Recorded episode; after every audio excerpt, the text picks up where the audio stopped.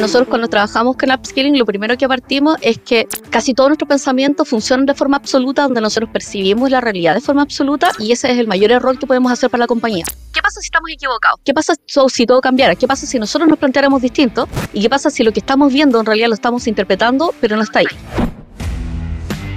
Hola, hola, ¿cómo estás? Soy Martín Pizarro y te doy la bienvenida a un nuevo episodio de Digital Experience by Software un podcast sobre cómo lograr que el diseño y la tecnología impacten significativamente en las organizaciones, sus equipos, productos y clientes. Le hablamos a ustedes, gerentes y líderes digitales de alto desempeño. Si estás interesado en transformación digital y equipos de alto rendimiento, no olvides suscribirte y activar las notificaciones para no perderte ningún episodio. ¿Nos acompañas en esta experiencia? Comencemos. Hoy vamos a estar hablando de un tema clave para este 2024, el upskilling para la disrupción digital. Y para ello invité a una crack y referente mía, no solamente en el tema, sino, como le estaba contando en la intro anterior, en el Tras Bambalinas, por todo el trabajo que hace ella para comunicar, difundir y hacer que nuestras mentes cambien y maduren, Hannah Bakpio, para que nos cuente todo lo que sabe al respecto, que es muchísimo. Hanna, ¿cómo estás? Muy bien, muchas gracias. Gracias por la intro. Me encanta. Intentamos darle un poquito de onda, pero no todo el mundo te puede conocer en nuestro podcast, Hanna, así que igual quiero presentarte aún más. Hanna actualmente desempeña el papel de directora de investigación y aprendizaje en Autómata, donde se centra en preparar empresas para los desafíos de nuevos negocios y mercados en la era de la disrupción digital. A lo largo de su carrera ha colaborado con empresas y gerentes generales, aportando su experiencia para maximizar el potencial, crear nuevos negocios y proyectos y generar ingresos innovadores. Dicho en castellano, Hanna trabaja en innovación hace mucho tiempo, trabajando con Startup Chile, con emprendedores, con Corfo, para mover en Chile acá la aguja de cómo lograr ser más innovadores y su enfoque basado en los principios del diseño de servicios y la agilidad resulta clave para crear líneas de negocios y servicios en diversas industrias como puede ser el retail, el gobierno, la tecnología y los medios de comunicación. O sea que está metido en todos lados. Un gusto tenerte acá y charlar. ¿Cómo estás? Muy bien, emocionada, me gusta. Este, enero es un mes, eh, es un mes de diseño para nosotros es donde diseñamos todo el año y diseñamos el primer semestre, así que estamos muy entretenidos. Movido, digamos, ¿no?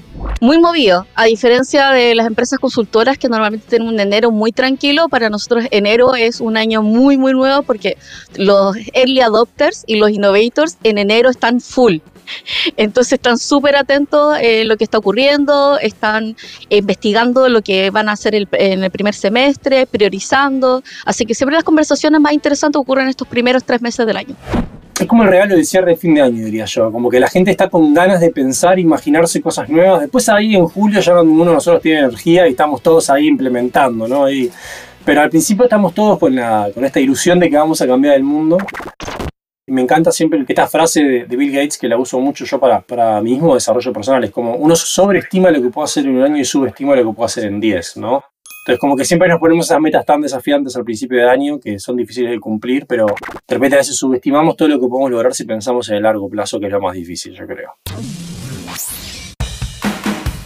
Comencemos un poco de menos a más. Hablamos de upskilling, hablamos de la importancia de la disrupción digital, pero ¿Cómo lo describirías? ¿Qué es esto del upskilling? ¿Por qué es tan importante hoy en día? Casi todas las empresas siempre han capacitado a la gente y el upskilling es no solamente capacitar, sino hacer un diseño de carrera. Entonces tú tienes personas en las áreas y lo que tú dices es proyectando 5 años, proyectando a 10 años, cuáles son las capacidades que voy a tener que necesitar sí o sí para poder hacer ciertas funciones y entregar ciertos procesos dentro de mi compañía. A diferencia de la capacitación que puede estar con un horizonte mucho más corto, donde necesito que, no sé, por ejemplo, sepas de manipulación de alimentos y inocuidad alimentaria y necesito que lo aprendas para mañana, el upskilling está súper asociado con este perfil que es como línea base y después posteriormente cómo te puedo transformar. Y esta es una conversación que, que, tengo con un montón de gente respecto a, de hecho muy divertido, es una conversación que tengo más con profesionales que con áreas de recursos humanos. O sea, normalmente recursos humanos tienen esta conversación que dice, oye, en cinco años qué va a pasar, y, pero las conversaciones que tengo con profesionales son de mañana. Es el próximo, próximo semestre, 2024. Está como muy unido, yo creo, a esta, esta velocidad vertiginosa que tenemos con la, transformación de, las, de lo que está pasando en la tecnología. De repente, si hacíamos esta misma conversación en el 2023 al principio, la gente hubiese dicho, sí, capaz que tengo que tomar un curso de inteligencia artificial o empezar a bichar. Y hoy en día me imagino que todo el mundo dice, ¿cómo me hago experto en IA? Ya, lo necesito ahora. Como, esto es mi futuro. Así que va muy de la mano de esto. Pero me llama la atención esto que estás diciendo de que finalmente como que es, esta mirada futura, ¿no? Entonces, eh, yendo a tus raíces de diseño de servicios y diseño, se empieza a acercar como el diseño de futuros esto, ¿verdad? Como entender dónde tenemos que estar mañana y hacia dónde son todos son los posibles caminos y cómo de alguna manera vos te asegurás como profesional de poder tener caminos hacia adelante, que sean de tu agrado, básicamente, que tú puedas tener un mínimo control. De hecho, lo que nosotros hemos eh, ido aprendiendo con, los, líderes, sobre todo, es que cuando nosotros estamos pensando en digitalización, es digitalizar la cosa que nosotros tenemos en papel y pasarlo a formatos digitales. Después, con transformación digital, era como ya, sabes que el mismo proceso llevado a formatos digitales con un. Disrupción digital ya es futurología completa, que es preguntarse para el 2023 cómo es una empresa de seguro. Entonces, una empresa de seguro del 2020, 2023, 2024 ya es todos canales digitales, es automatización de riesgo, es o sea, eh, es eh, seguros, eh, seguros absolutamente personalizados, con primas personalizadas, contratos totalmente digitales, smart contracts. O sea, es otro negocio. no es el mismo negocio en formatos digitales. Entonces, el, todo, el concepto como de la velocidad, es, velocidad son, son velocidades exponenciales. y como son velocidades exponenciales, creo que ese es el mayor problema del upskilling, porque la verdad es que el ciclo de adopción de tecnología es lento porque tú estás cómodo, te sientes bien, hay conocimientos que tú manejas súper bien, y de un día para otro te digo... No me muevan mucho las cosas, sí. Por fin lo logré dominar. Sí, sí, sí, sí. ¿Por qué vas a cambiar Excel? No entiendo. ¿Qué, qué, estás, qué estás, hablando?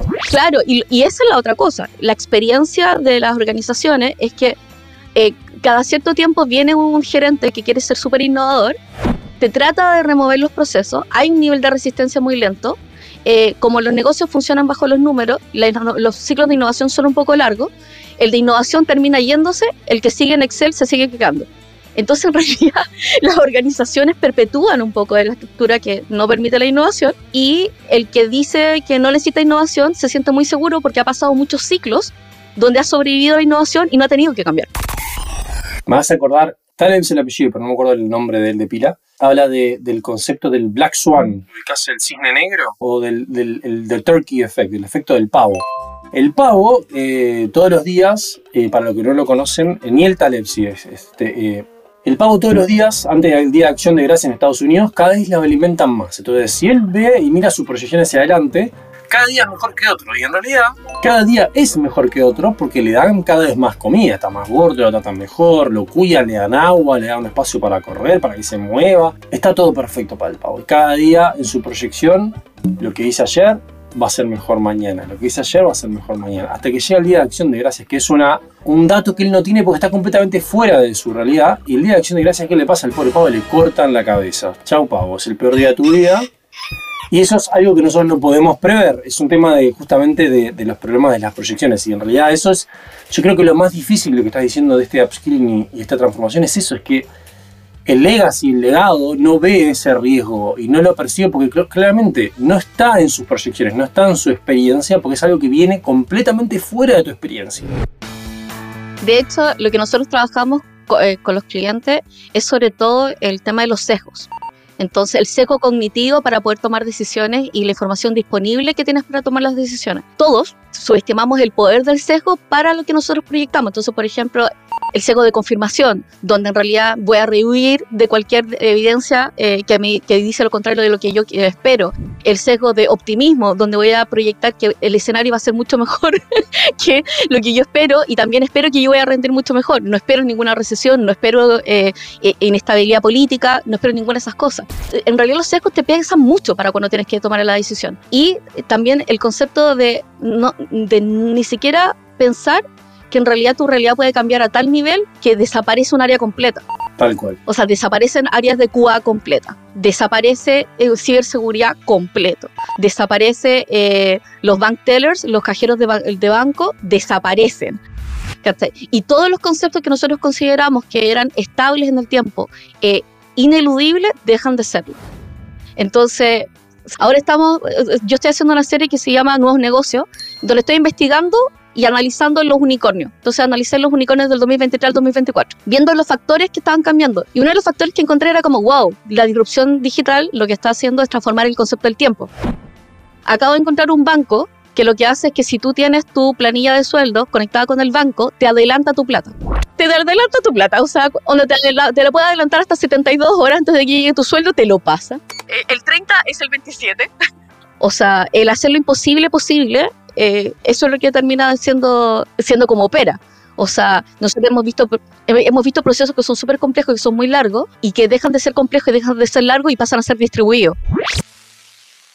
Sabes que con lo que dijiste de los sesgos, eh, me hace acordar a, hace poco leí un, bueno, uno, este, y voy a derivarme un poquito de lo que estamos hablando tangencialmente, vamos a una tangente ahora, eh, una de mis pasiones es la neurociencia, y este, leo mucho de, sobre eso al respecto, y uno de los últimos estudios sobre el cerebro están diciendo, por ejemplo, que la única manera de explicar o no la única, pero una manera de explicar por qué tenemos esto, este sistema 1 y sistema 2, ¿no? este sistema irracional, donde tenemos comportamientos irracionales, sería explicar que en realidad nosotros, nuestro cerebro no es determinista, no es, no es estadístico, sino que es probabilístico y probablemente tenga unos factores ahí cuánticos de por qué, como, cómo, cómo en realidad eh, se modifican tan rápidamente po- potenciales caminos. Y ellos hablan justamente que uno de los problemas que teníamos nosotros en nuestro modelo educativo es que nosotros estamos acostumbrados, por los sesgos que tenemos, a pensar estadísticamente y no probabilísticamente. Y probabilísticamente hablando, obviamente, uno diría, bueno, pero ¿cuál es la probabilidad de que cambie esto? Eh,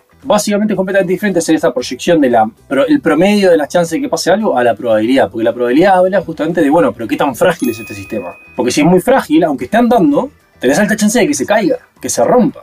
Uno diría, bueno, pero ¿por qué va a cambiar el sistema, no sé, de, las telecomunicaciones si es tan bueno? Pero es súper frágil, de repente. Entonces la infraestructura es muy frágil y si viene cualquier Starlink que se saltea todo el sistema, los puede pasar por arriba y ahora Starlink quiere sacar su propio sistema de telefonía y me salteo toda la infraestructura. ¿Por qué? Porque es frágil, porque está demasiado pesada, está demasiado dura. Cualquier cambio eh, le- les cuesta mucho cambiar, entonces eso es fragilidad, el estancamiento es fragilidad. Es súper potente esto para que nos están escuchando hablar de cómo empezamos a agarrar ese músculo de la, de la antifragilidad o de la, al menos la capacidad de adaptación, me explico, de estar cómodo en, lo, en, en esa, en esa incomodidad que nos va a traer esta, esta disrupción digital. De hecho, ese, ese es uno de los principales temas del upskilling. O sea, nosotros cuando trabajamos con upskilling, lo primero que partimos es que eh, casi todos nuestros pensamientos funcionan de forma absoluta, donde nosotros percibimos la realidad de forma absoluta, y ese es el mayor error que podemos hacer para la compañía. Entonces, ¿qué pasa si estamos equivocados? ¿Qué pasa si todo cambiara? ¿Qué pasa si nosotros nos planteáramos distinto? ¿Y qué pasa si lo que estamos viendo en realidad lo estamos interpretando, pero no está ahí? Entonces, en esa primera fase de, de sesgo, tú liberas a las personas de la carga que estén llevando cognitiva y el segundo, y la segunda cosa que nosotros trabajamos tiene que ver con eh, el manejo del cortisol. Porque finalmente nosotros decimos disrupción digital. Sin pastillas, ¿no? Claro, sí, manejo de cortisol sin pastilla, eh, pero también reconocer que la disrupción, la disrupción digital y la disrupción en general lo que genera son estrés al sistema. Estrés tanto organizacional como estrés a nivel individual. Entonces, lo primero que tú enfrentas cuando estás haciendo upskilling es como, esto que me estás enseñando, ¿es porque me vas a reemplazar? ¿Es porque soy reemplazable? ¿Dónde está mi lugar en el futuro? ¿Y qué descubrimos? Y esta es como eh, parte del experimento. Todo el 23 2023 estuvimos haciendo experimentos con gente. Algunas veces sabían que estábamos haciendo experimentos y otras veces no sabían que estábamos haciendo experimentos. Legalmente, digamos, éticamente, porque sonó muy raro.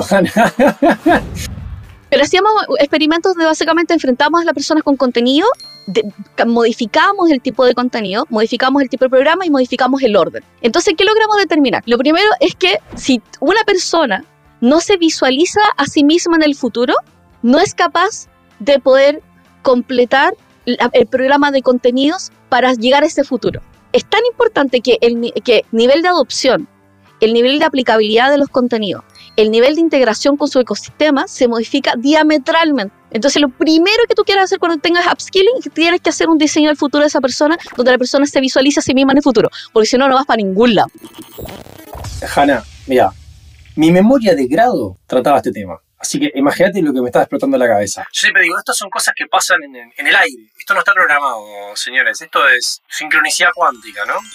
Yo estudié un framework que, que, justamente evalúa el proceso del cambio, cómo es la gestión del cambio en las empresas, y yo lo miré eh, aplicado al cambio tecnológico. Hace 20 años. Yo seguí en contacto con, con la academia, que, que la, la, universidad que desarrolló esto, y fueron cada vez subiendo más datos en, de varias investigaciones que confirmaban mucho de esto. El factor clave es la eficacia percibida, la autoeficacia, que básicamente lo que estás diciendo es qué tan capaz me veo yo en el futuro de poder enfrentarme.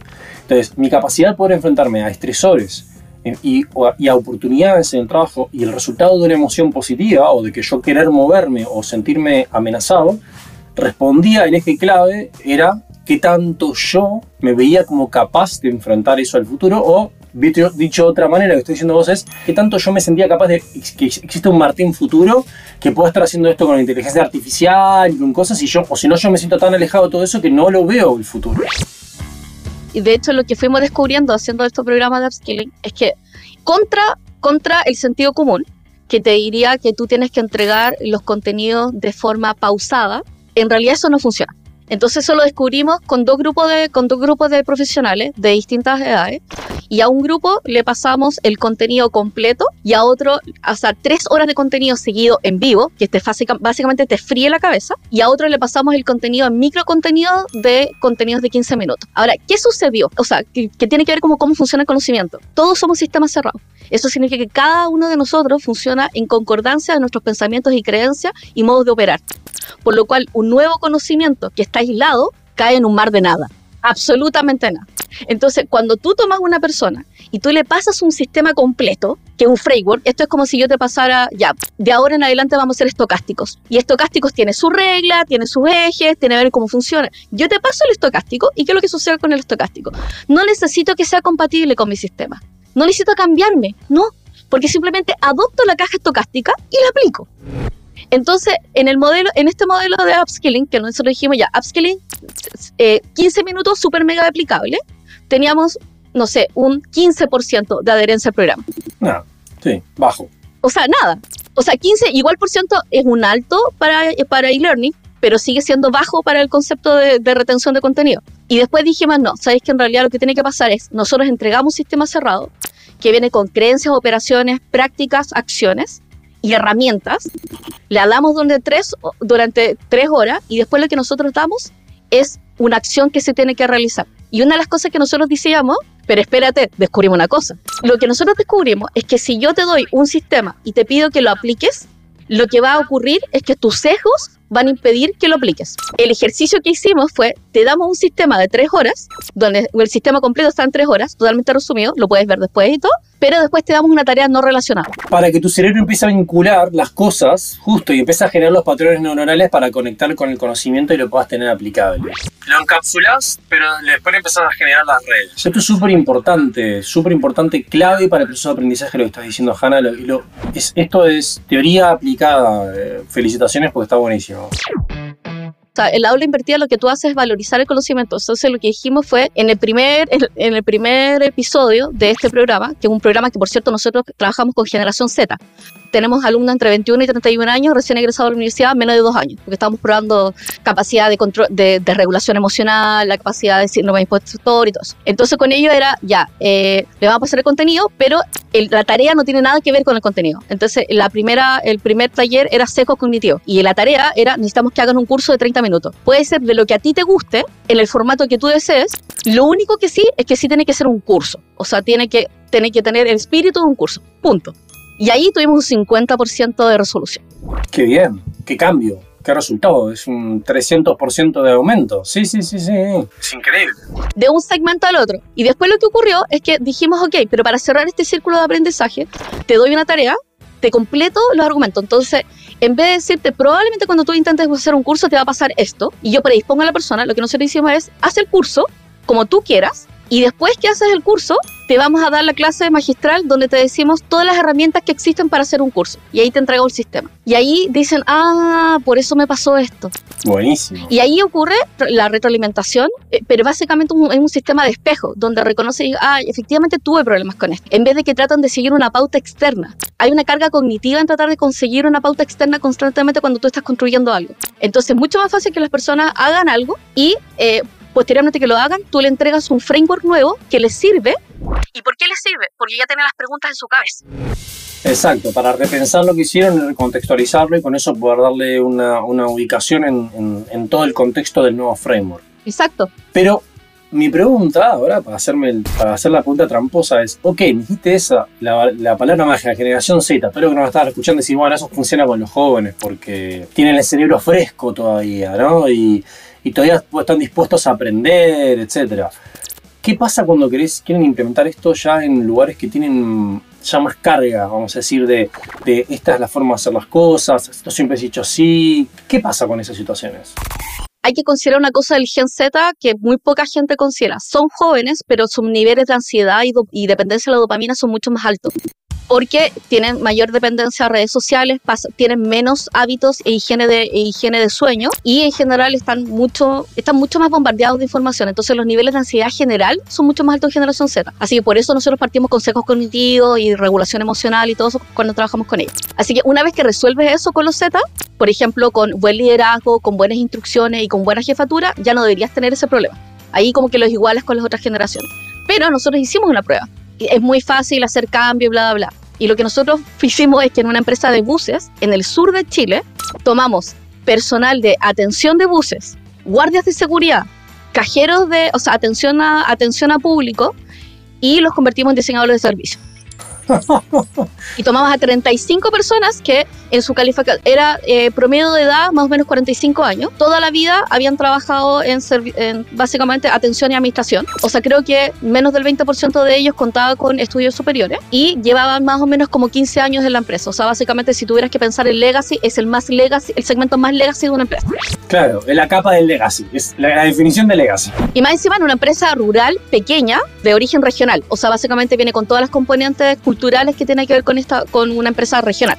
Ese fue un programa como de dos meses y medio y sin mentirte, esta gente a las dos semanas estaba haciendo viajes de usuario, estaba haciendo Service Blueprint, aprendieron gestión de proyectos, presentaron los proyectos a directorio, de esos, directo, de esos proyectos de directorio que eran proyectos transversales de atención al cliente, los bajaron y los tradujeron a indicadores, indicadores de directorio, porque básicamente los indicadores de directorio era como, le tuvimos que venir con la gerencia y decir, estos son los indicadores de directorio que les importa al directorio. Entonces necesitamos traducir sus proyectos a indicadores de directorio porque si no, esto no sirve.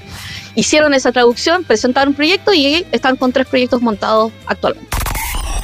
Qué locura, Hanna, pero funciona. O sea, digo, para los que están escuchando esto, capaz que lo sienten que Hanna lo cuenta como algo súper natural y fácil. Esto es mind blowing realmente, eh, porque a ambos nos ha tocado enfrentar con otras metodologías, el querer cambiar la mentalidad de la gente en empresas y llegar a innovación y darnos con la pared, darnos con la pared, que, este, lo difícil que es cambiar el legacy, lo difícil que es cambiar la forma de pensar de la gente y el resultado que están obteniendo es espectacular. Felicitaciones. Y además esto demuestra que justamente una, un tema yo obviamente, que lo sé, que es la neuroplasticidad, o sea, finalmente eh, uno hasta que no está muerto, el cerebro está cambiando, entonces no hay, que, no hay que rendirse, uno puede aprender nuevas cosas. Podrá costar más, tendremos que superar más vallas, pero me gusta que hagas el concepto de vallas porque de hecho la primera valla, en este caso fue desarrollo, desarrollo de diseñadores de servicio en el contexto de atención al cliente. Y si tú me preguntas, eh, el que aprendieran a hacer diseño, o sea, el que aprendieran a hacer diseño de servicio o viajes, viaje de usuario y todo eso es el pelo de la cola.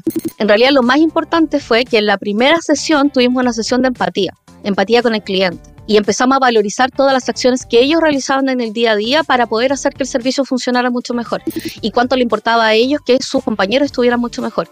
Y a través de esa sintonización, que es divertido, cuando las personas se sintonizan con la compasión, logran superar el miedo, que es lo, que principalmente te paraliza a nivel organizacional.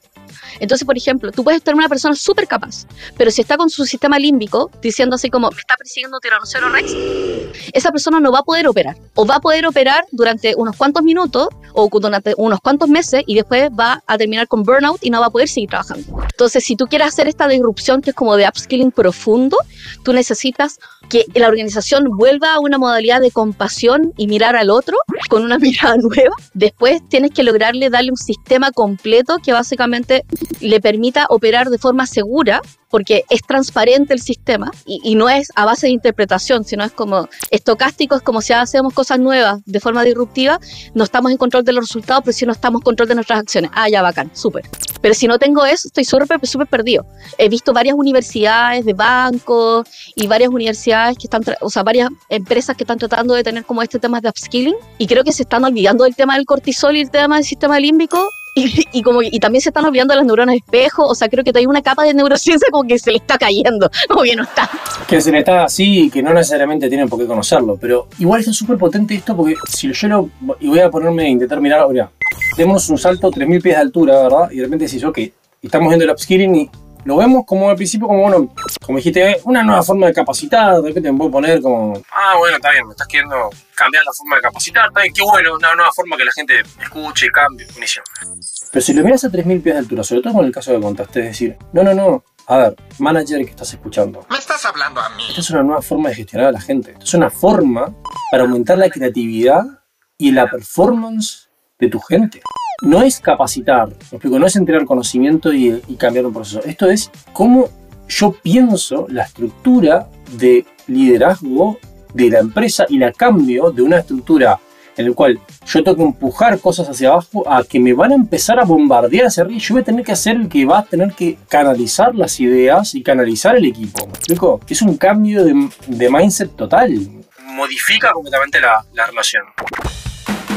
Y me encanta porque es exactamente ese el fenómeno. O sea, tu gente te va a empezar a bombardear con ideas, pero sobre todo el, a, la diferencia tradicional, y es ahí donde parte la parte del upskilling, es que el upskilling no es, es una capa de gestión y armas es, sobre creatividad y motivación. Entonces una persona puede que tenga la motivación pero que no tenga las herramientas. Y el upskilling es justamente entregarte las herramientas para poder ejecutar eh, y para poder traducir. Entonces, eh, durante mi carrera he conocido un montón de gente que es muy inteligente, pero que por alguna extraña razón no logra vender los proyectos dentro de su organización, no logra convencer a la gente. Entonces, es como, ¿de qué te sirve que tengas una idea increíble pero no seas capaz de poder bajar la organización o poder articularlo con el ecosistema?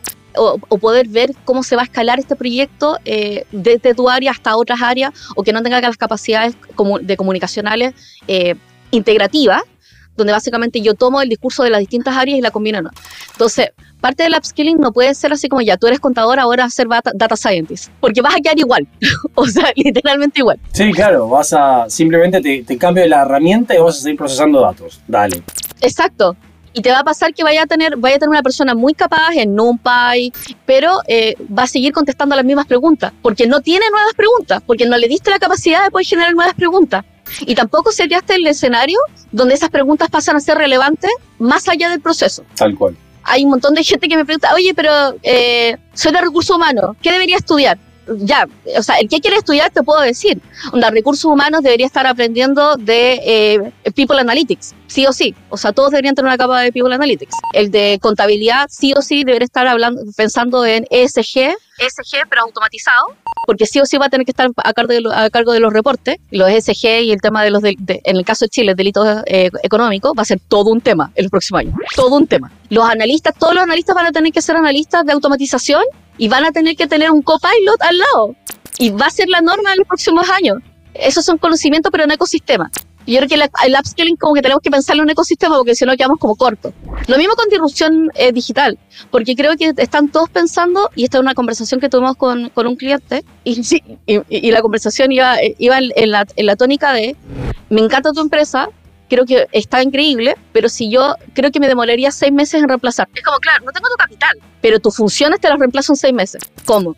Ah, claro, porque si pongo, o sea, pongo un sistema de dropshipping, funciona, eh, o sea, monto un sistema de fulfillment, tengo, mi, tengo una administración distribuida, tengo, tengo un sistema de contrato, por último, así como, no sé, los, eh, eh, licitación reversa, podría montar tus operaciones en menos de seis meses y voy a hacer esos típicos tres ondas zorrones que te fotos fotos en Mercurio de hola, te reemplazamos esta empresa de 25 años con una empresa en seis meses. ¿Por qué? Porque no tengo, no tengo tu lentitud, no tengo tu proceso antiguo, no tengo tu cultura, no necesito ninguna de esas cosas y lo puedo montar. Si estamos hablando solo de, solo de tecnología, lo puedo hacer. Me gustó el concepto. Últimamente en el Mercurio hay muchos de esos, ¿eh? Me gusta porque creo que deberíamos tener estas conversaciones en vez de sentirte como, uy, esto es algo que tengo que hacer en los próximos dos años. Es como, esto es algo que debería haber estado haciendo hace cinco años para recién estar, estar listo. Me, pongo en el rol de muchos líderes, ¿no? Porque claro, si tengo que esto para mi equipo, pero mi equipo cambia y yo de repente, ¿qué hago? ¿Cómo cambia el liderazgo? Con esto del upskilling, porque finalmente es la contracara de esto, ¿verdad? Tenemos ahora tenemos un equipo súper motivado con herramientas, lo que sea, y de repente la clásica escena de me tengo que sentar a pelear con el dinosaurio, si vamos a ir teniendo, eh, tomar decisiones hipo, en realidad, este, de highest income person opinion. Este, entonces, ¿para qué hice todo esto? ¿Me explico? Entonces, ¿cómo se enfrentan ustedes a eso? Qué buena pregunta.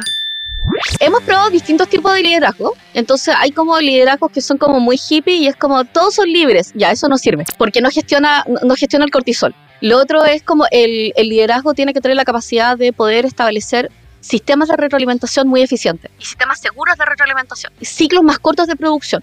Eso significa que nos equivocamos más nos equivocamos mucho más rápido, nos equivocamos mucho más barato, pero sobre todo tenemos claro que nos, que nos equivocamos. O sea, versus estar a la defensiva cosas que hemos visto que funcionan a nivel como de liderazgo. Primero es un liderazgo que confía, confía en su gente. Entonces, el concepto de la autodeterminación es súper importante cuando estás haciendo upskilling, que es la responsabilidad, el accountability de las acciones y los cargos de la organización. Entonces, si tu gente no tiene accountability, nada funciona, básicamente. Ni siquiera se pueden hacer cargo de su proceso educativo, así que la parte de la autodeterminación significa que uno tiene que tener súper claro cuál es el output que quiero, pero no determino el orden en que, no determino el cómo lo quiero.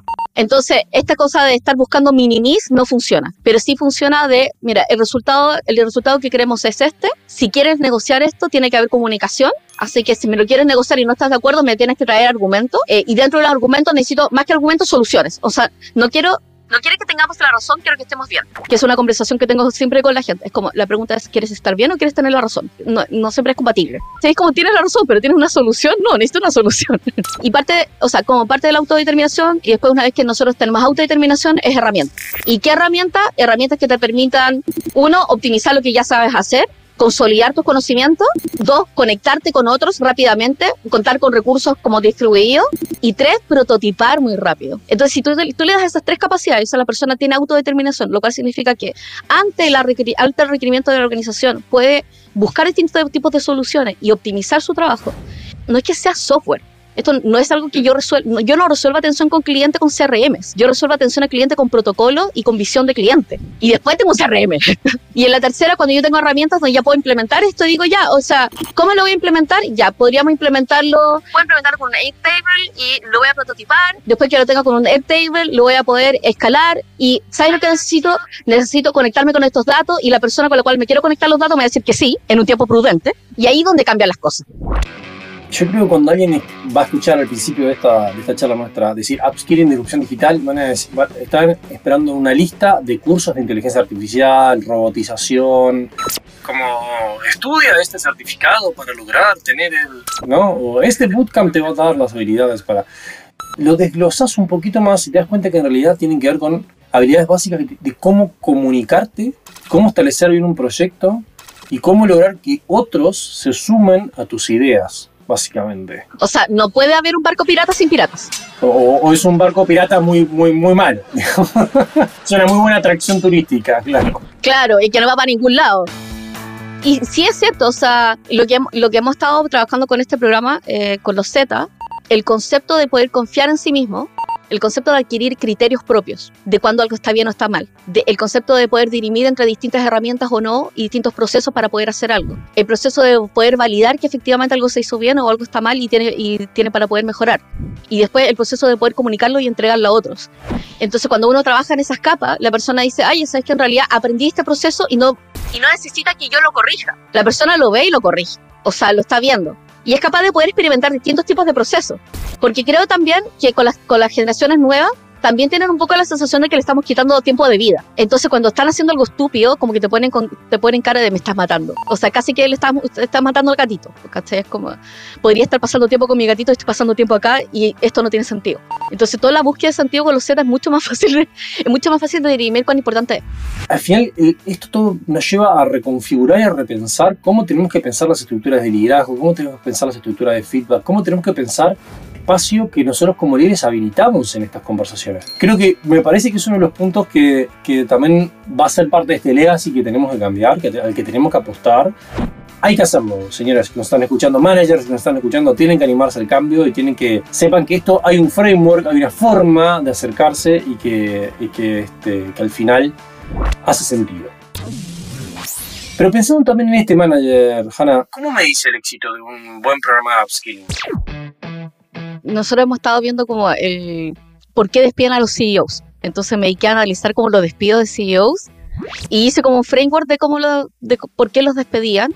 Y básicamente hay, eh, tú tienes que medir al líder y tienes que medir al equipo y tienes que medir el área. Y cuando tú los mides, los mides por producto, eh, por productos, pero en la línea final tienes que medirlo por comercial. O sea, si no es dinero, no es número. Y eso te lo va a decir cualquier CEO, cualquiera que tenga directorio, o sea, es como tengo que poder medirlo, mi última línea es plata. Entonces, eh, y creo y creo que son dos indicadores. La pregunta es como cuánta, cuánto ahorro estoy generando y cuánto ingreso estoy generando.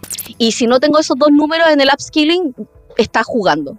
Está moviendo gente, está básicamente pasando PPTs. ¿cachai? Entonces, el, el problema que uno quiere ahorrar, y yo creo que ese es como el, el rollo que tenemos normalmente cuando, cuando teníamos en los 2000 y algo, el área de innovación, que el área de innovación iban al lado en, en- en la parte de apoyo al giro y no se metían en operaciones, porque operaciones básicamente sigue siendo siempre un feudo. Operaciones y producción es un feudo. Quiero hacer upskilling y quiero hacer upskilling, por ejemplo, en, en- en mi equipo de desarrollo. Básicamente, si yo tuviera que medir el equipo de desarrollo, es billable hours. Es time to market, ¿cachai? O sea, es lucas, son din- es dinero, no es nada. Y cualquiera que te diga que hay otro indicador de upskilling que no sea plata, es alguien que no está trabajando en upskilling de verdad. Básicamente está jugando upskilling. ¿Cuánta plata ahorré y cuánta plata generé? O sea, de los productos que estoy de los productos que generé, cuánta plata cuando, cuánta plata nueva entró, cuántos clientes entraron y cuál es el lifetime value de esos clientes. ese es el corte ácido, como le llamo yo. Todo el resto son bonus. El corte ácido es ese. El, el resto, sí, mejor satisfacción, bla, bla, bla. el- la- todo lo que quieras, sí, es bonus, bonus, bonus. Todo eso son valores agregados. Pero el corte ácido es show me the money. Show me the money. That's it, brother. But you got to yell that shit. Show me the money. I need to feel you, Jerry. Show me the money. Inclusive uno sí podría tener, por ejemplo, porque hay un costo de adquisición de personal, donde digo, eh, yo puedo con el, app, con el, con el programa de upskilling, puedo bajar eh, el costo de adquisición de talento. Lo cual hace que el tiempo, eh, o sea, te puedo calcularlo en tiempo, en tiempo, en rotación y básicamente como en time to time to act, básicamente, o time to work, que es cuánto tiempo se demora la persona después del onboarding para poder hacer funciones completamente dentro de su cargo. Y digo, ya, ok, me acabo de ahorrar un mes, ¿cachai? De, de, de rodaje de esta persona. Y eso, pero igual también son lucas, todo, todo es dinero. Y creo que es la forma más sincera de poder calcular el tema de, de upskilling. Me, me pusiste en el norte perfecto con este, con este comentario. Pero yendo como a la contracara, ¿tienes algún big fail que sientas que ha eh, enseñado para mucho como para llegar a donde estás hoy? me tocó trabajar en gobierno. Y en esa etapa de gobierno básicamente estamos creando como la consultora de, la primera consultora de transformación digital del Estado. Y creando un montón de roles nuevos que era coordinador de transformación digital. Y totalmente subestimé eh, la resistencia al cambio pero sobre todo básicamente como el el no sentirse parte y cuán mal te hace sentir no sentirte parte. Y no gestioné a tiempo la sensación que generamos al generar la, la consultora. Cuando nosotros trabajamos en la consultora, básicamente estábamos abriendo una cartera, o sea, una, una oficina de servicios compartidos, donde estamos dando servicio de consultoría a todo el resto del Estado. Esa oficina terminó trabajando 75 proyectos al año, dentro de los cuales incluía proyectos de servicios compartidos de gestión digital, gestión de documental, firma electrónica, o sea, proyectos súper complejos. Y necesitábamos cuatro cabezas, que eran los consultores de transformación digital, eh, que daban servicios a estas otras divisiones. Evidentemente esa separación que generamos, donde nosotros le hicimos upskilling a todo el equipo, pero especialmente, específicamente esto, porque tenían que aprender a gestionar proyectos y saber de normativa y gestionar ágil y gestionar, o sea, y gestionar básicamente problemas políticos, generamos una separación que finalmente terminó quebrando su oficina. Entonces, una de las cosas que sí que sí creo que es un tema, tiene que ver con los celos que nosotros generamos dentro de la organización cuando nosotros empezamos a hacer upskilling, de la sensación de injusticia que podemos generar, especialmente cuando no reconocemos el tema de las antigüedades, y la gestión de riesgo que pueden sentir las personas cuando nosotros estamos trabajando en temas de upskilling. Entonces, por ejemplo, para las empresas que trabajan con el cuestionario, el CEAL, el CEAL SM, que es el, el cuestionario obligatorio de riesgos psicosociales de la suceso, creo que tienen que tomar ese, ese cuestionario y ver si que están en condiciones o no para poder tomar esto porque si no están en condiciones higiénicas básicas, quizás sea muy pronto para tomar upskilling. Básicamente tenés que tener una madurez mínima uh, o tenés que prepararte para el upskilling. Estamos de acuerdo. Y esto es, va a sonar un poco eh, escandaloso. O puedes generar una empresa nueva. o sea, por ejemplo, Sonda, Sonda creó una empresa de nube que funciona súper bien. Súper bien. Y su especialidad es nube y todos los clientes son felices y no existe ninguno de los problemas que tiene Sonda y son las mismas lucas. Entonces la pregunta qué es? Es como, ¿trato de invertir en cambiar Sonda o, o, me voy con esta nueva empresa? Me voy con la nueva empresa. Es parte de lo que se tiene que plantear como en un nivel directorio de tomar decisiones en base a también la información. O sea, al final está interesante porque en Upskilling también te trae un dato más sobre qué tan posible tenés, hablando de probabilidad, digo, cuál es la probabilidad del cambio que tenemos y el costo o el riesgo, probabilidad y riesgo, entonces con eso puedes establecernos unos parámetros de, de toma de decisión. Aprovecho que vos conoces la modalidad del elevator pitch, así que no te la voy a presentar mucho, pero nosotros tenemos una sección en nuestro podcast que se llama el 3x3. Tres consejos en tres minutos. Tienes que darle a ese gerente o líder de equipo, este manager que nos está escuchando, tres consejos que en tu experiencia son puntos clave para adoptar una mentalidad de upskilling y para impulsar el crecimiento de su negocio. Primero, gestión de energía más que gestión de tareas. Mide, mide la energía de tu equipo y mide la energía de tu organización en general para que veas si existe la disponibilidad de poder hacerlo. Personas que estén quemadas, se sientan quemadas, no van a ser poder, no van a ser capaces de poder ahorrar ningún programa de upskilling, no importando cuán bueno sea.